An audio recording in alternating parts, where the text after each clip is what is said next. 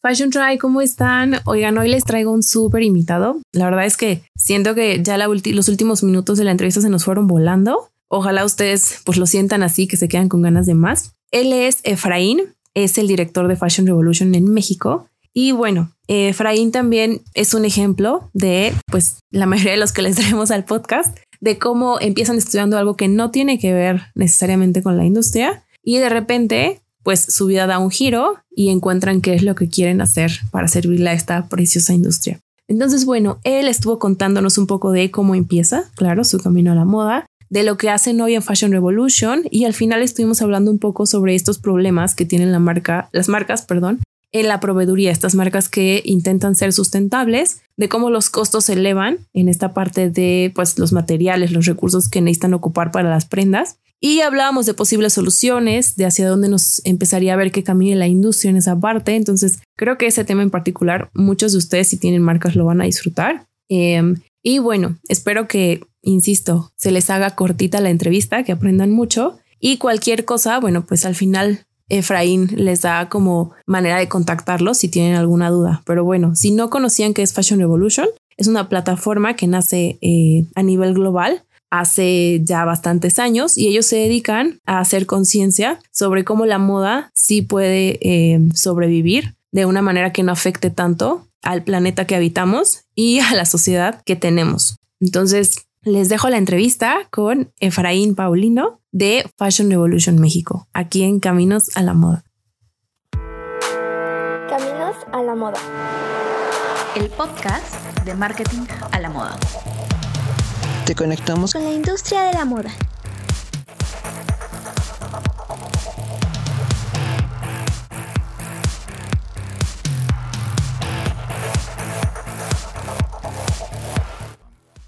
Efraín, me gustaría que empezáramos hablando de cómo empieza en realidad tu camino a la moda. O sea, cómo fue que tú llegaste a donde hoy estás, pero también cómo fue tu primer acercamiento con esta industria.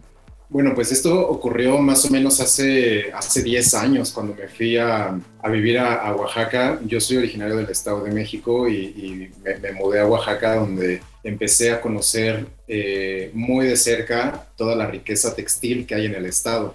Entonces, esa curiosidad de saber cómo se producen los textiles que, nos encantan, ¿no? De, Oaxaca. Fui a visitar comunidades, fui a visitar artesanas, artesanos, eh, comprendí cómo era la, producción, pero poco a poco me fue llamando la atención el origen de los materiales.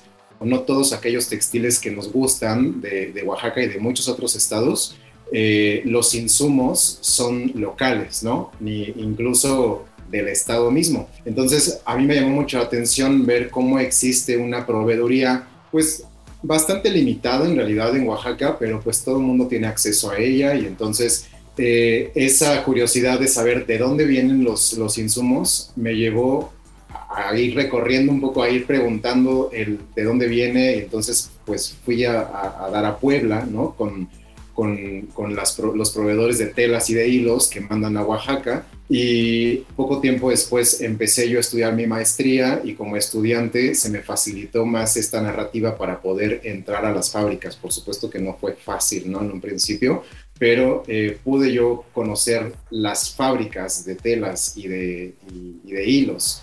Entonces, a mí me sorprendió primero la magnitud, ¿no? De que tienen estos, centros de producción. Entonces, es, fue muy contrastante para mí el ver cómo algo tan industrializado termina siendo algo artesanal, ¿no? Que tiene muchísimo valor, muchísima calidad, por supuesto, pero como estamos, para mí, en ese momento fue, fue algo muy polarizado. Entonces, por otro lado, también el ver las condiciones en las que trabaja la gente en las fábricas de telas y de hilos, me llamó mucho la atención, ¿no? Porque no, no pude llegar a fondo, por supuesto, a verlo todo, pero simplemente con entrar a ver las bodegas, te das cuenta de que no tienen políticas de seguridad, ¿no? Simplemente el ver tel, rollos de telas que están apilados en muchos metros de alto y es como, si, si uno de, de estos rollos se viene encima, se trae como efecto dominó a todos y entonces algo puede suceder, ¿no? Entonces, ese tipo de, de, de, cosas fueron las que a mí me, me, empezaron a preocupar, ¿no? Y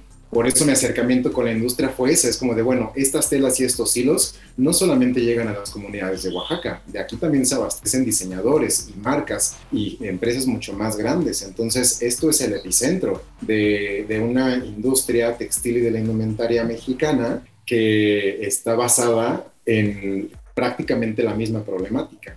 Entonces, eso, eso fue, bueno, fui investigando un poquito más eh, no profundicé tanto, pero bueno, eso fue lo que me orilló incluso también a acercarme a Fashion Revolution para poder conocer más y ver cómo podíamos accionarnos eh, hacia, por lo menos, hablar de lo que sucedía en la industria, ¿no? Si no, en ese momento, no hacer una propuesta muy concreta para solucionarlo, pero por lo menos que fuera un canal de, de decir, esto es lo que, está, lo que estamos viendo.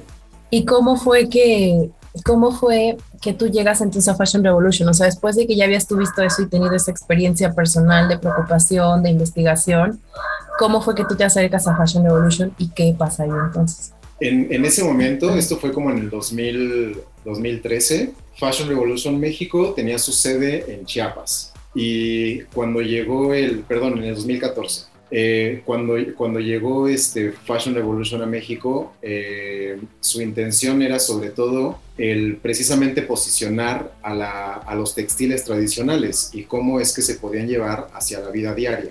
Entonces, su centro de atención en, el equipo de voluntades de ese momento era el, el, que la gente valorara el trabajo artesanal, ¿no? Entonces, también era lo mío. Finalmente, mi, pasión son los textiles tradicionales, ¿no? Y en ese momento, pues, muchísimo más. Entonces me acerqué a Fashion Evolution México para poder eh, conocer cuáles eran sus estrategias para dar a conocer y poco tiempo después se lanzó esta a través de la organización civil Impacto, se creó Viernes Tradicional y desde donde empezamos a, a fomentar un poco el uso de los textiles tradicionales y de dar a conocer de dónde venía, etcétera. Entonces eh, cada coordinación de Fashion Revolution México ha tenido como su enfoque. En ese momento, eso fue lo que, lo que ellos hacían y fue lo que a mí me, me atrajo mucho más, ¿no? Y que ya me llevó a ser parte del consejo consultivo de Viernes Tradicional. Ok, oye, y a ver, tú sabes que este podcast es un poco también para las personas que quieren entrar a la industria de la moda o que no saben qué estudiar y cómo podrían aportarle a la industria pues saber cómo un poco cómo pueden darse esa, pues esa inmersión, ¿no? Esa primera inmersión. Entonces, me gustaría que nos hablaras un poco de cuando tú llegas a Fashion Revolution, en ese aspecto, cómo fue que mm, tú qué camino avanzado traías, ¿no? Y cómo fue que tú, pues, no, no que negociaste o que vendiste un poco tu perfil, pero sí cómo fue que tú abordaste o qué fue lo que tú dijiste para poder, pues, empezar esa relación con ellos. Bueno, a, mí lo que me ayudaba es que, aunque tenía poco tiempo de, conocer sobre los textiles oaxaqueños, pues mm, la primera región que yo exploré fue la Sierra Mije. Entonces, en el 2012 específicamente, es cuando sucedió el caso de plagio de Isabel Magán con la blusa de Tepec. Y yo estaba trabajando en esa comunidad en ese momento. Entonces, yo estaba haciendo investigación no solamente los textiles, en realidad los textiles era como una segunda eh, etapa, digamos, una segunda fase de lo que yo hacía, porque en ese momento mi trabajo era hacia lo agrícola. Entonces yo estaba haciendo una investigación de chiles endémicos de Oaxaca, específicamente el chile mije, y eh, eso fue lo que me detonó esta, eh, precisamente como la curiosidad y pues más bien me, ayudó a abrir más los ojos para ver la ropa de las y los productores, ¿no? Que, es que producían el chile y otras cosas. Entonces, esa experiencia, ¿no? Y, el poder eh, identificar textiles de la Sierra Mije, que en ese momento no eran nada comunes, fue lo que me, me, ayudó a mí personalmente para poder proponer, ¿no? Una, pues digamos como narrar sobre textiles de una región poco explorada en ese momento. Y eso fue lo que me, ayudó. Y pues bueno, trabajar en Tlahuitoltepec pues también fue eh, algo interesante y el poder vivir de cerca cómo fue que se vivió en la comunidad esta experiencia del plagio de la blusa. ¿Y puedes contarnos un poco de eso? O sea, más bien, porque siento que los, los medios, o sea, hablan mucho, sí, de lo que como colectivo mexicano sentimos, pero no lo que una comunidad puede interpretar de toda esa situación. Entonces, háblanos un poquito de eso, por favor. Bueno, fue difícil porque Tlahuitoltepec es una comunidad que, que, que tiene una riqueza cultural muy grande que, que, hasta, hasta que llegó el caso del plagio de la blusa era más conocido por la escuela de música. Entonces, la música era como que ese elemento de identidad cultural como más socializado en, el país. Entonces, no eran los textiles, no era la gastronomía, era la música. Eh, cuando sucedió el caso del plagio, bueno, para esto también por, por, la música, pues también había mucho flujo de personas que no eran de la comunidad, ¿no? Eh, agats, les dicen, entonces eran, eran externos, incluido yo, por supuesto, y eh, cuando llegó la, la, la, el caso del plagio, enseguida hubo una primera reacción de la comunidad de prácticamente correr a toda aquella persona que no tenía nada que ver con la comunidad. Entonces, algunos que eran maestros de música, pues ellos por supuesto que se quedaron porque eran necesarios, pero gente como yo, quienes estábamos haciendo investigación y no estábamos prácticamente aportando nada a los ojos de la comunidad, pues adiós, ¿no? Váyanse. Entonces, eso fue una primera reacción bastante complicada para mí y para el grupo de gente con quienes estaba yo trabajando, y porque también en ese momento yo estaba, eh, yo llevaba grupos de, estudiantes que hacían su servicio social. Entonces, todo se juntó en ese momento. Estaba llegando un grupo de chicas nuevo en, la comunidad para quedarse seis meses, y entonces, pues nos tocó vivir eso, esa, esa etapa. Eh, lo que yo pude percibir es que algo que perjudicó mucho para la reacción de la comunidad es la narrativa que se le dio al caso de plagio, ¿no? Entonces, pues fue esta Susana Hart quien dio como este pitazo, ¿no? De miren, esto está, esto está sucediendo en todos los medios sociales. No me parece que haya sido la mejor forma de hacerlo, sinceramente, porque fue una reacción de una persona externa, quien no vive en la comunidad, quien no sabe cuál habría sido la reacción de la comunidad. Sin embargo, le pareció mal y dijo, está mal, y a la comunidad no le quedó de otra más que asumirlo como algo negativo. No quiere decir okay. que haya sido malo, quiere okay. decir que no llegó la información de una forma neutral para que la comunidad pudiera tomar sus propias actitudes. Entonces, eso es una espinita que a mí personalmente se me queda, ¿no? De qué hubiera pasado si Susana Harp se lo hubiera guardado tantito, hubiera llegado a la comunidad y hubiera dicho, oigan, miren, vengo de Nueva York y esto es lo que vi. ¿Qué opinan? Eso eso hubiera sido la forma correcta de hacer las cosas, pero fue muy impulsivo. Entonces, pues ya por supuesto que la comunidad y todo el mundo eh, reaccionó como enseguida atacando a Isabel Marán. Repito, no que no haya estado mal lo que hizo, claro que sí, pero la reacción no fue la mejor, ¿no? De este lado.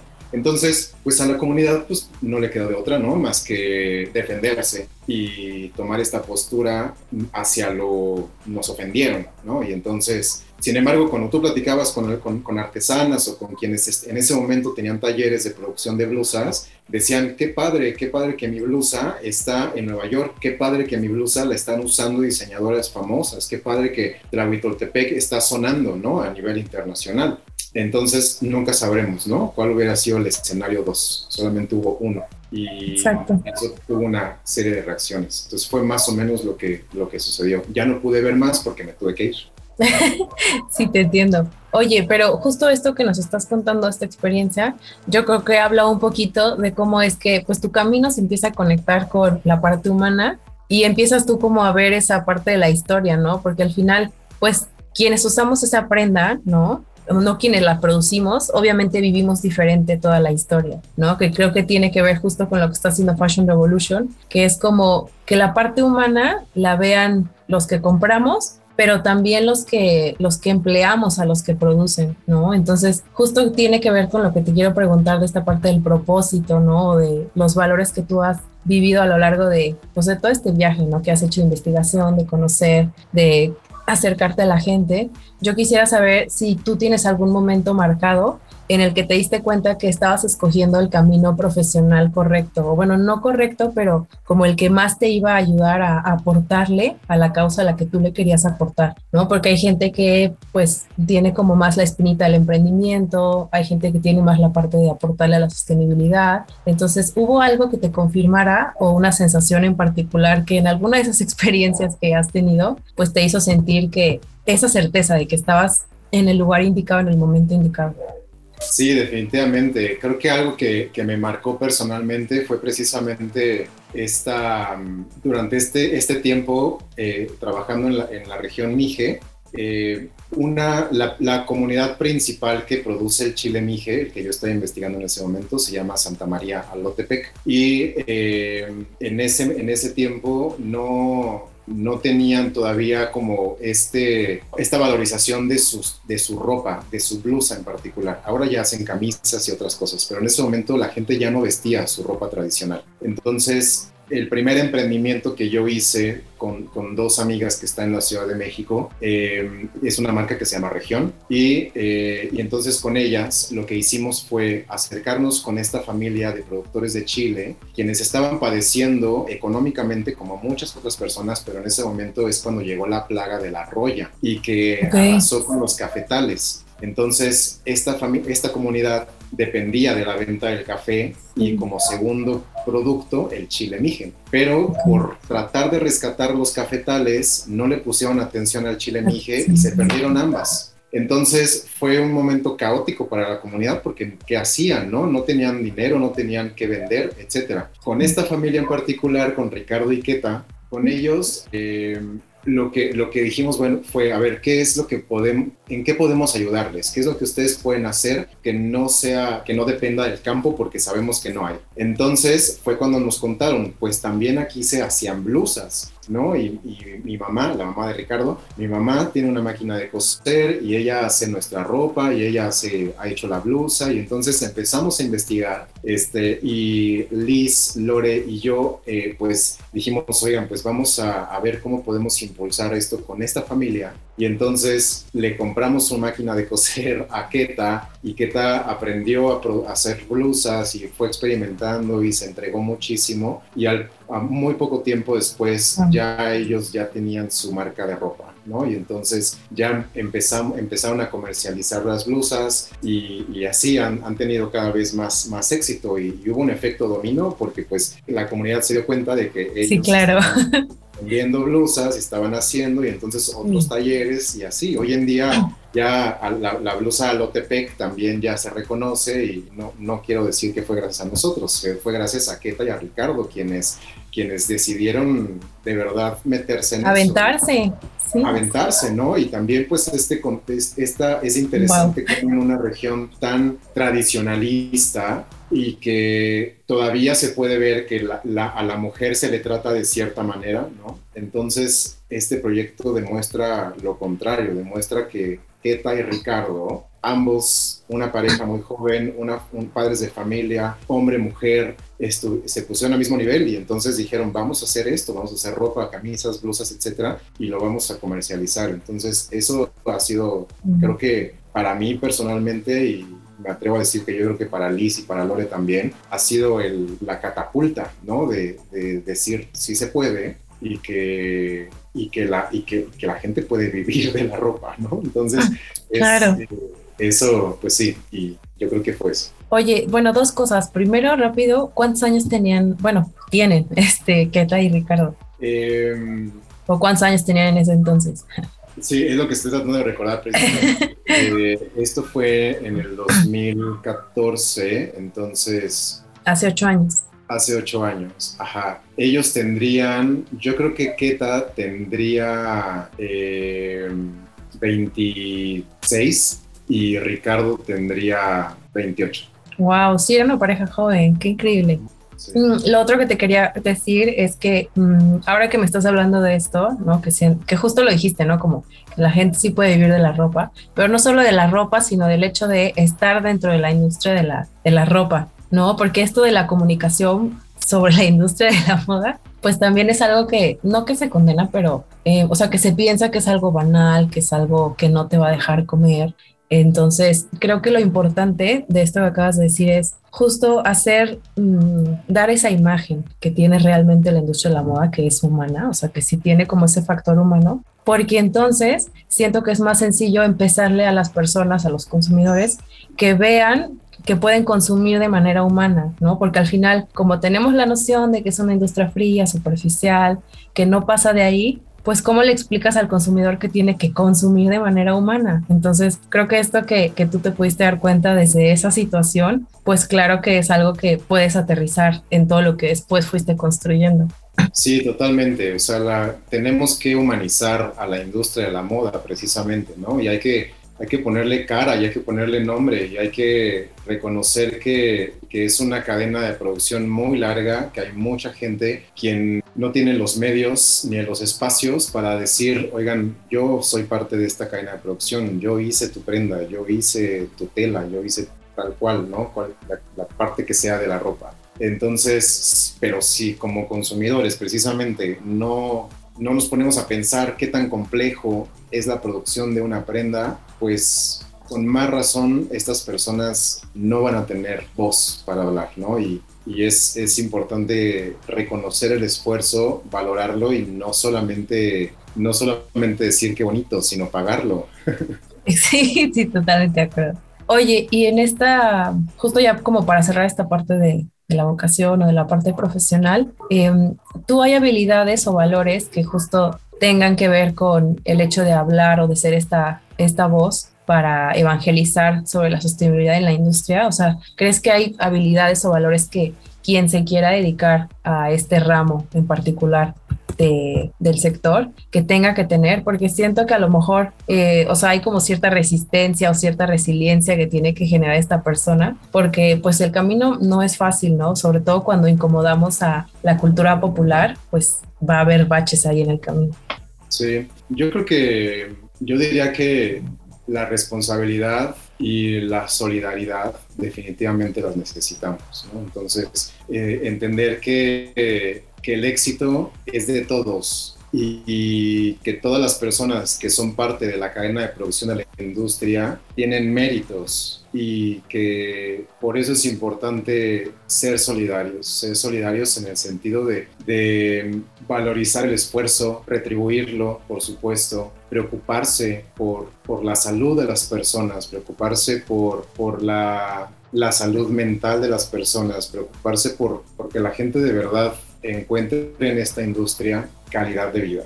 Y si no somos solidarios, entonces seguiremos siendo lo contrario, individualistas. Y de eso es de lo que nos queremos alejar, del individualismo. Entonces, eh, la industria per se no puede ser individualista, la industria no lo es. Hay muchas manos involucradas en la construcción de las prendas, entonces no solamente veamos a la gente como mano de obra, sino como integrantes de equipos de trabajo, quienes se dedican a construir lo que usamos día a día.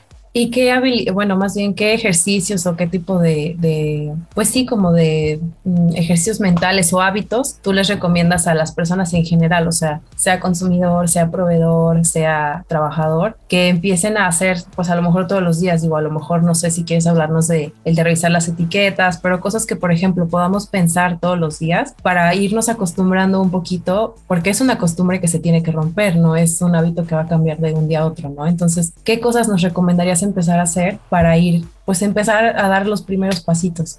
Sí, y parte de, la curiosidad también, ¿no? Yo creo que algo que, a mí me gusta hacer es preguntarme todo, ¿no? Y entonces a mí lo que me gusta hacer es tomar una prenda que me gusta, voltearla, ver sus costuras, ver el interior de una prenda y preguntarme cómo le hicieron para coser esto, cómo le hicieron para unir estas dos piezas, cómo le hicieron para hacer esto. ¿Habrá sido todo con la máquina? ¿Habrá tenido que meter la mano por algún lugar? ¿Se habrá hecho daño? Es decir, esa curiosidad, lo máximo posible sobre la construcción de tu prenda favorita te va a ayudar a que de forma más natural seas consciente de todo lo que implica la construcción de todas las prendas. Y que no hay costuras fáciles, que no hay cortes fáciles, todo es muy complejo, la industria no está mecanizada al 100%, siempre tendrá que haber la manipulación de una persona y eso implica trabajo, implica riesgo y que tenemos que ser conscientes de todo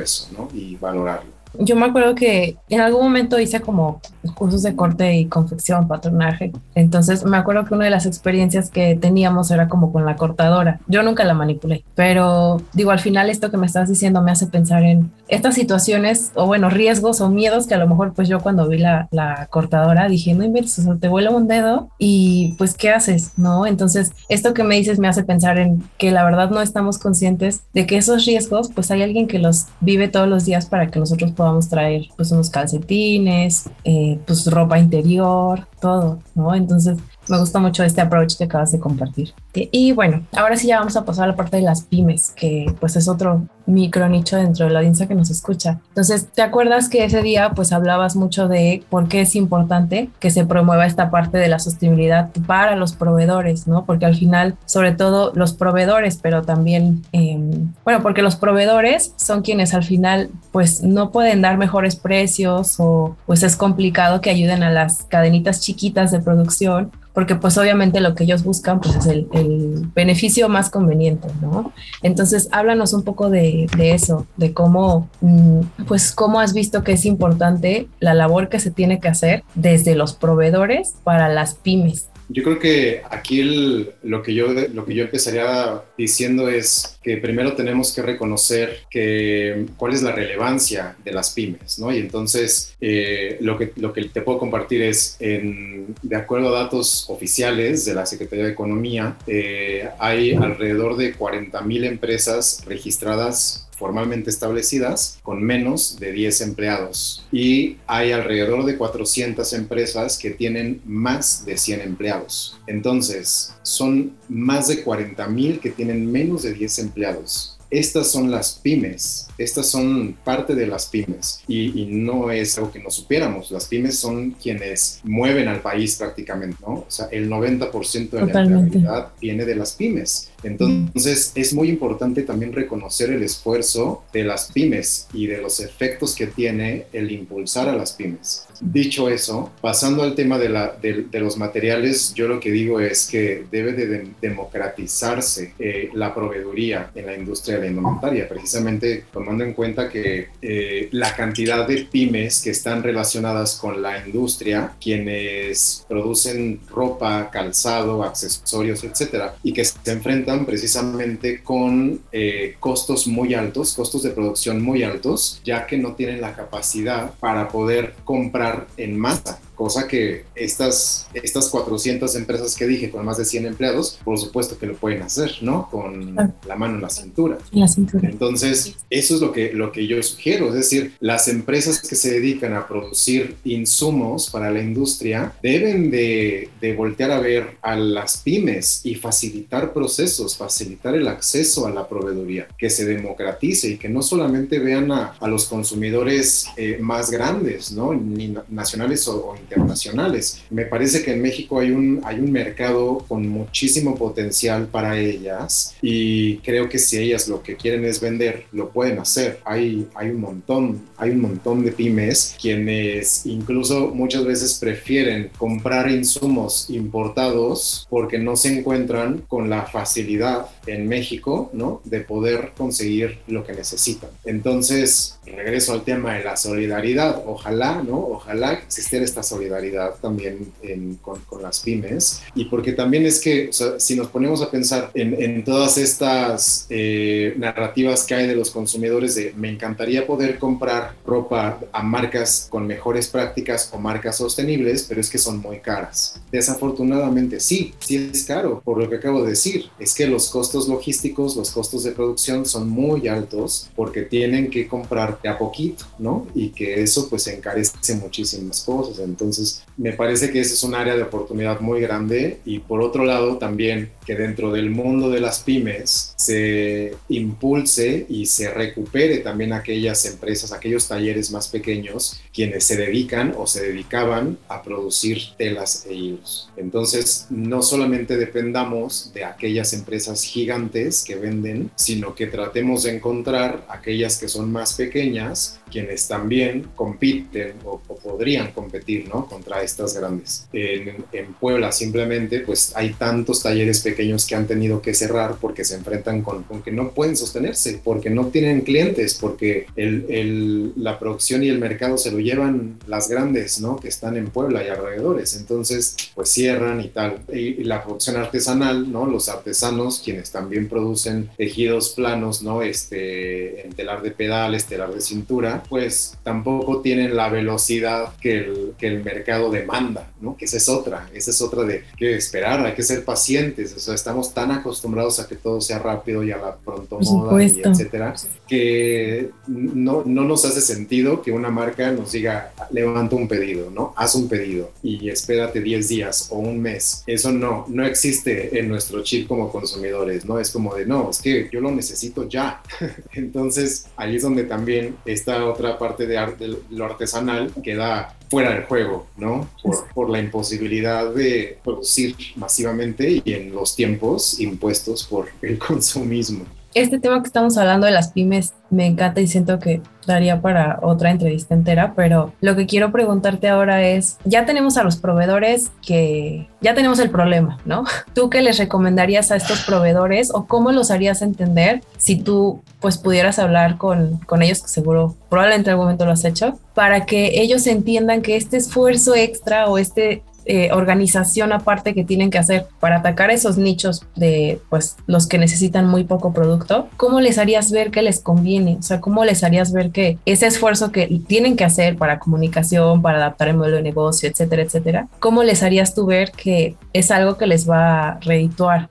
Eh, está difícil, ¿no? O sea, es, es como prácticamente decirle a una empresa por qué debe de ser sostenible, ¿no? Y por qué debe ser responsable. Y precisamente sí hemos tenido oportunidad de dialogar con, con estos empresarios y la narrativa es, bueno, no solo es narrativa, es la realidad, es de decirles... ¿Qué es lo que ustedes, qué es lo que ustedes necesitan, no? O sea, también, también tenemos que encontrar la forma de ponernos en sus zapatos, entender por qué, el porqué de sus decisiones, ¿no? Y entonces, pues sí nos enfrentamos con, con que se rompe, para empezar, se rompe una cadena fiscal, ¿no? Que también el tema de los impuestos y el tema de declaraciones y tal marca, marca muchas pautas entonces, el hecho de que estas empresas, quienes ya están consolidadas y que ya tienen cierta dinámica y cierto camino recorrido, digamos como ajustarse hacia las necesidades de las pymes, quienes no necesariamente son formales y quienes no necesariamente tienen estas, esta misma línea fiscal, legal, formal, es complicado.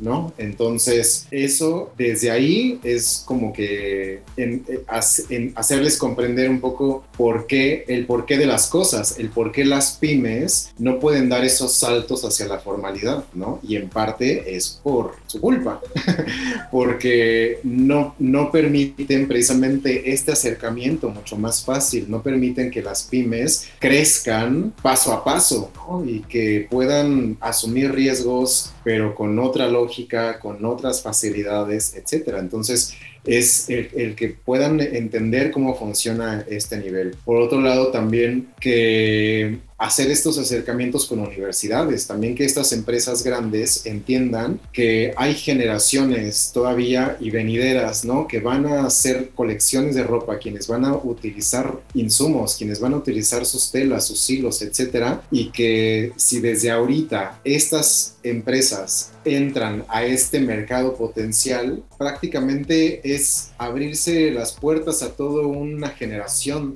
de, de clientes para ellos pero si no tienen esa apertura de acercarse a las universidades o de entender cuál es la lógica de los estudiantes, de los nuevos diseñadores, de las nuevas marcas, entonces hay una ruptura desde ahí, ¿no? Hay que aprovechar el proceso de, estudio, de, formación académica para experimentar, para conocer, para innovar, para lo que sea, y entonces prácticamente asegurar, cuando estas generaciones egresen, asegurar clientes, pero no existe esa conexión tampoco. Entonces, me parece que tiene que ver mucho con eso, que las, que las empresas eh, se acerquen a las juventudes y que, que reconozcan cuáles son las necesidades a un corto plazo en realidad, porque no es que, que, pasen más de cinco años en lo que estas nuevas generaciones necesiten insumos. Entonces, creo que esos son los principales puntos que hay que dialogar con las marcas. Y si fueras, por ejemplo, un consultor de, de proveedor y proveeduría para para las pymes, o sea, ya no para la parte de, eh, de, los proveedores, ¿no? Sino para la parte de las marcas, aconsejar las marcas en esa parte de la búsqueda. ¿Tú cómo harías que las marcas hicieran como ese intento por construir alianzas con estas empresas eh, para obtener pues como precios y hacerles igual entender, ¿no? Que pues les conviene, ¿no? Como hacer ese esfuercito extra como marca de ir y tocar puertas, de ir y decir, oye, mira, somos tantos y cada uno te compraría tanto. Yo creo que he pensado en esto algunas veces y, y, lo, que yo, lo que yo he pensado es, creo que una gran área de oportunidad que hay son todos los bazares que existen, todos los bazares que sabemos que se ponen mes con mes o en cierta temporada, ¿no? Sobre todo en la Ciudad de México, pero estoy seguro que sucede en todas las ciudades, ¿no? Entonces, todos estos bazares, quienes me atrevo a decir que un 80% de lo que venden es ropa, todos esos bazares deberían de ser este estos representantes precisamente. No solamente quedarse con organizo un bazar, cobro por el espacio y listo, nos vemos la próxima edición. No, es como, a ver, vamos a recopilar datos, vamos a recopilar indicadores, vamos a ver qué es lo que todas estas marcas están, están vendiendo y que nos vamos a dar cuenta que la mayoría venden lo mismo o usan lo mismo. Entonces, será tendencia, será, este, no sé qué sea, tal vez, pero simplemente date una vuelta rápida en cualquier bazar y te vas a dar cuenta de en qué coinciden todas las marcas. Entonces, esa información que no tenemos, es la que podría servirnos precisamente para recopilar todo esto, llegar con una marca, con un proveedor y decirle, mira, en esta región existen todas estas marcas quienes están utilizando estos insumos y están comprándolos en tal lugar, etcétera. Vamos a, estamos, estoy seguro que todo va a ser importado y esa información, facilitarle ese, ese dato a las marcas, ¿quién se lo va a hacer? ¿No? Es una consultoría gratis. Pero si eso si eso va a, resolver o acercarnos hacia resolver esta condición, yo lo haría. Me encanta. Muy bien. vamos a pensar en marketing a la moda, cómo podemos hacer algo al respecto. Este, oye, Efraín, hablando de datos, de todo esto que, que ya estás hablando, de justo, mm, mira, voltear a ver la data, ¿no? Voltear a ver los números. Yo quiero que hablemos ahora sí de la parte del índice de transparencia, o sea, de esto que hace Fashion Revolution. Me gustaría que nos dijeras, pues, empezar con cómo fue la primera edición de esta iniciativa, o sea, como los retos que hubo de por medio, y luego, pues, cuáles son los cambios que han visto hoy no solo en el consumidor, digo, a nivel global con proveedores, empresas, marcas, organismos y consumidor pues está complicado porque mm, debemos de recordar que el primer índice de transparencia de la moda lo hicimos en el 2020, cuando llegó la pandemia, ¿no? sí, sí, sí. Nuestro, nuestro plan para el desarrollo de la investigación tuvo que cambiar drásticamente, como cualquier otra dinámica, ¿no? Y ese primer año no nos dejó un gran sabor de boca porque fue muy complicada la comunicación con las marcas. Las marcas finalmente estaban ocupadas reaccionando hacia lo que sucedía por la pandemia, ¿no? Entonces lo entendimos y de cualquier manera también creemos que los resultados de ese primer índice, que fue, el, o sea, que en promedio fue el 7% de, transparencia entre, entre 20 marcas, em, pues de todas formas no hubiera cambiado mucho, sinceramente, ¿no? O sea, aunque no hubiera habido pandemia y aunque hubiéramos tenido la mejor comunicación, sabemos que las marcas no son transparentes. Y, finalmente, esta investigación se trata de, de buscar la, la, información que las marcas hacen pública. Eh, y pues, bueno, desde ahí no había mucho. Eh, claro. para, el siguiente, para la siguiente edición, para el 2021, donde ya fueron 31 marcas evaluadas, sí hubo un cambio, un cambio en la comunicación precisamente. Eh, nos, nos, tardamos un poco en, en que las marcas comprendieran la importancia de este índice y sobre todo que lo vieran como esta consultoría prácticamente gratuita para ellos. Gratuita, sí. Es, es, una, es un ejercicio muy complejo, eh, son más de 250 indicadores, es un análisis muy individual de, lo, de cómo es que tu empresa está desarrollándose, ¿no? Entonces, pues eso, ¿quién te lo da? Eh, algunas empresas, algunas marcas lo entendieron así, ¿no? Y dijeron, ah, pues creo que sí vale la pena hacerlo. Hay marcas quienes voluntariamente nos contactaron para sumarse y dijimos, perfecto, ¿no? Pues vamos a aprovechar. Eh, y, y además porque estaban dentro de los parámetros para seleccionarlas, entonces sí pudimos incluirlas. Bueno, Fashion Tribe, es importante que, que, sepan que esto que está diciendo Efraín de consultoría gratuita, lo hice porque hoy en día a nivel mundial hay empresas que están pagando por construir módulos de sostenibilidad en sus empresas. Entonces, a eso nos referimos con que pues es una consultoría gratuita porque hay empresas que ya se dieron cuenta de cómo les reditúa en marca y en, y en la eficiencia y lo están pagando, se están invirtiendo por crear toda una rama que tenga que ver con esas iniciativas. Entonces, a eso se refiere este, y por eso hago la aclaración para que se entienda pues cómo es que es algo que sí les están regalando.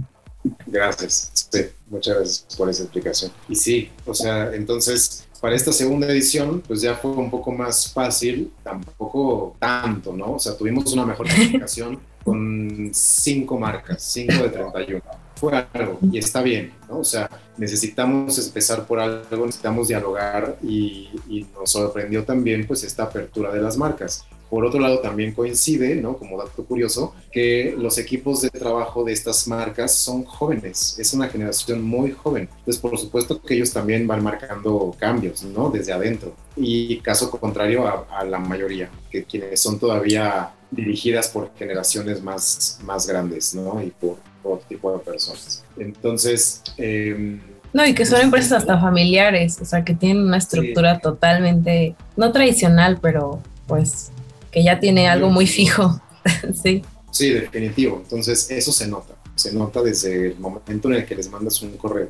Eh, pues bueno, eso fue lo que, lo que sucedió y, el índice de transparencia, el, la segunda edición, pues nos permitió también dialogar más con las marcas, ¿no? Conocerlas más, saber qué es lo que, lo que estaban dispuestas y no hacer, entender el porqué de sus decisiones, ¿no? Y es importante aclarar que este índice de transparencia no es una guía de compras, por supuesto, ¿no? O sea, no es una sugerencia, no es es, es, un reporte que evalúa el nivel de transparencia de las 31 marcas mexicanas más grandes por su nivel de facturación y por su posicionamiento en el mercado. Entonces, eh, el, porcentaje, el, sí, el porcentaje es de 6%, bajó del primer año porque aumentaron las marcas, pero aún así, pues es, es, es todavía, hay un camino por recorrer para que las marcas mexicanas comprendan la importancia de la transparencia. Oye, y entonces, ya como consumidores, ¿qué es lo que nos falta hacer todavía? O sea, hablando del índice de transparencia y de todo lo que descubrieron ustedes o confirmaron. Leerlo. Exacto.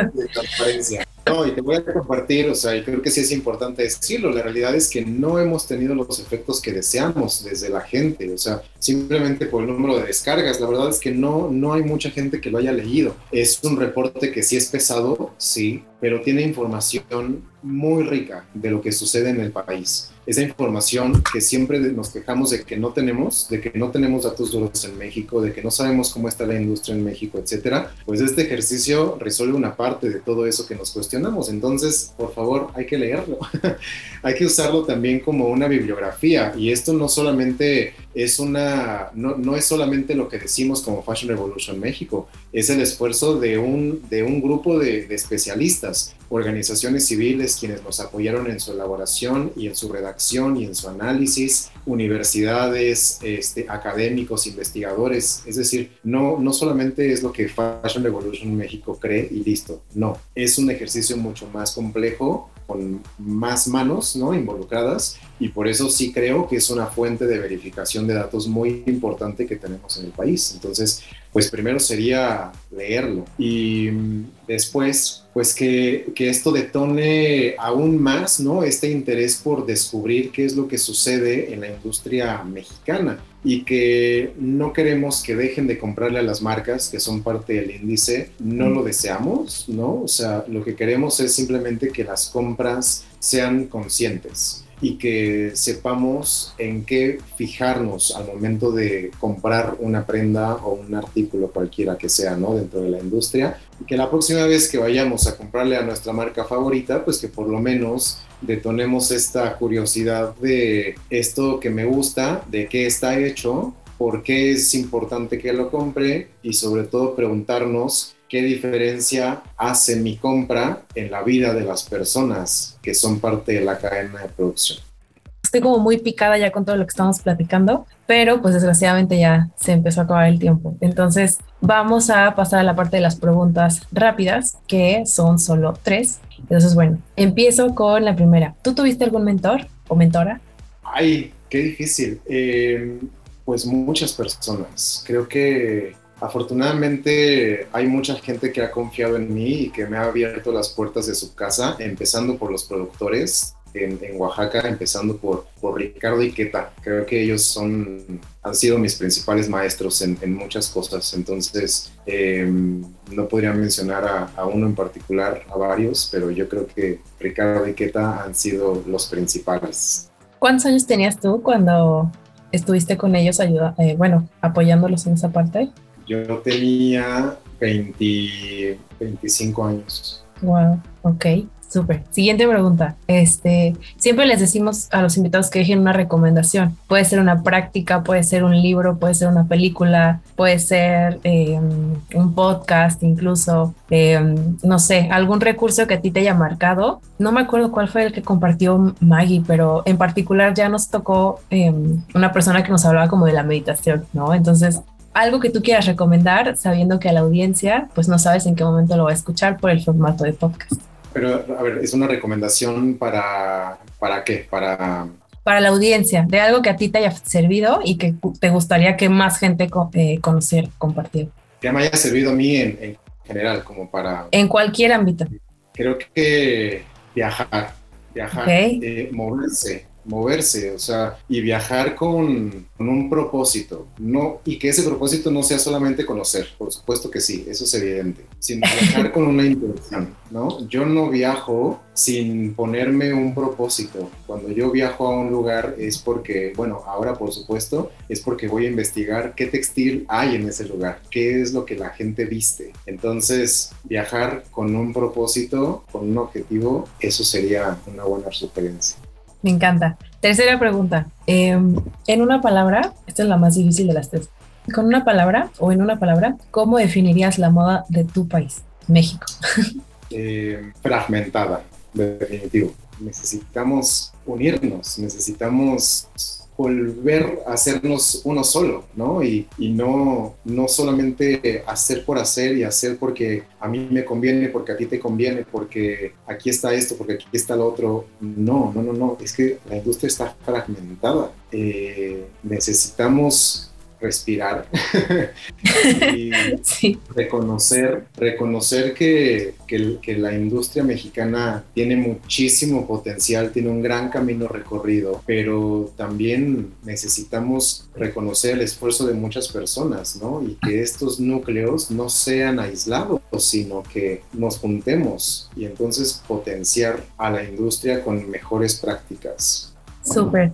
Pues Efraín, eso sería todo por, por nuestra parte. Muchas gracias de verdad por este tiempo porque la audiencia se va a llevar insights increíbles y pues también anécdotas que claro que van a querer platicar y decir, ay, lo escuché en el podcast de Caminos a la Moda con Efraín de Fashion Evolution. Entonces, gracias y cualquier cosa, de verdad, Marketing a la Moda es tu casa y la casa de Fashion Evolution. Muchísimas gracias por la invitación y estamos para lo que necesiten.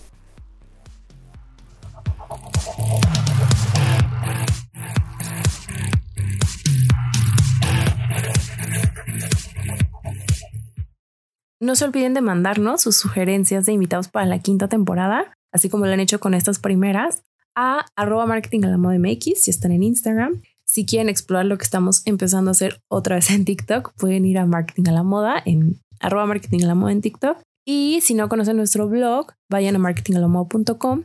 Nosotros nacimos ahí, eso fue lo primero que sacamos como tal marketing a la moda y ahí pueden encontrar noticias, pueden encontrar artículos, análisis estratégicos de cosas que pasan en la industria, pero desde el lado de la mercadotecnia, de marketing. Y si quieren saber eh, qué es lo que pasa en marketing a la moda, en el equipo, qué es lo que, algunos tips que a veces comparto con ustedes, pueden suscribirse ahí al newsletter o desde nuestro Instagram. Pero ahí en la página web les va a salir un botón para que se suscriban a nuestro newsletter. Y si son una marca y quieren saber qué es lo que podríamos hacer para llevarlas al siguiente nivel, mándenos un inbox en, bueno, un DM en Marketing la Moda MX en Instagram o entren a servicios.marketingalamoda.com y ahí van a ver cursos que damos, van a ver em, las asesorías, un poco de cuáles son los servicios y cómo funciona trabajar con nosotras. Así que bueno, Fashion Tribe, igual si no han puntuado el podcast, es momento de hacerlo. Necesito que nos den estrellitas y que comenten reseñas para saber qué es lo que les está gustando y que podemos seguir repitiendo aquí en Caminos a la Moda. Un abrazote, Fashion Tribe. Caminos a la moda. El podcast de marketing a la moda.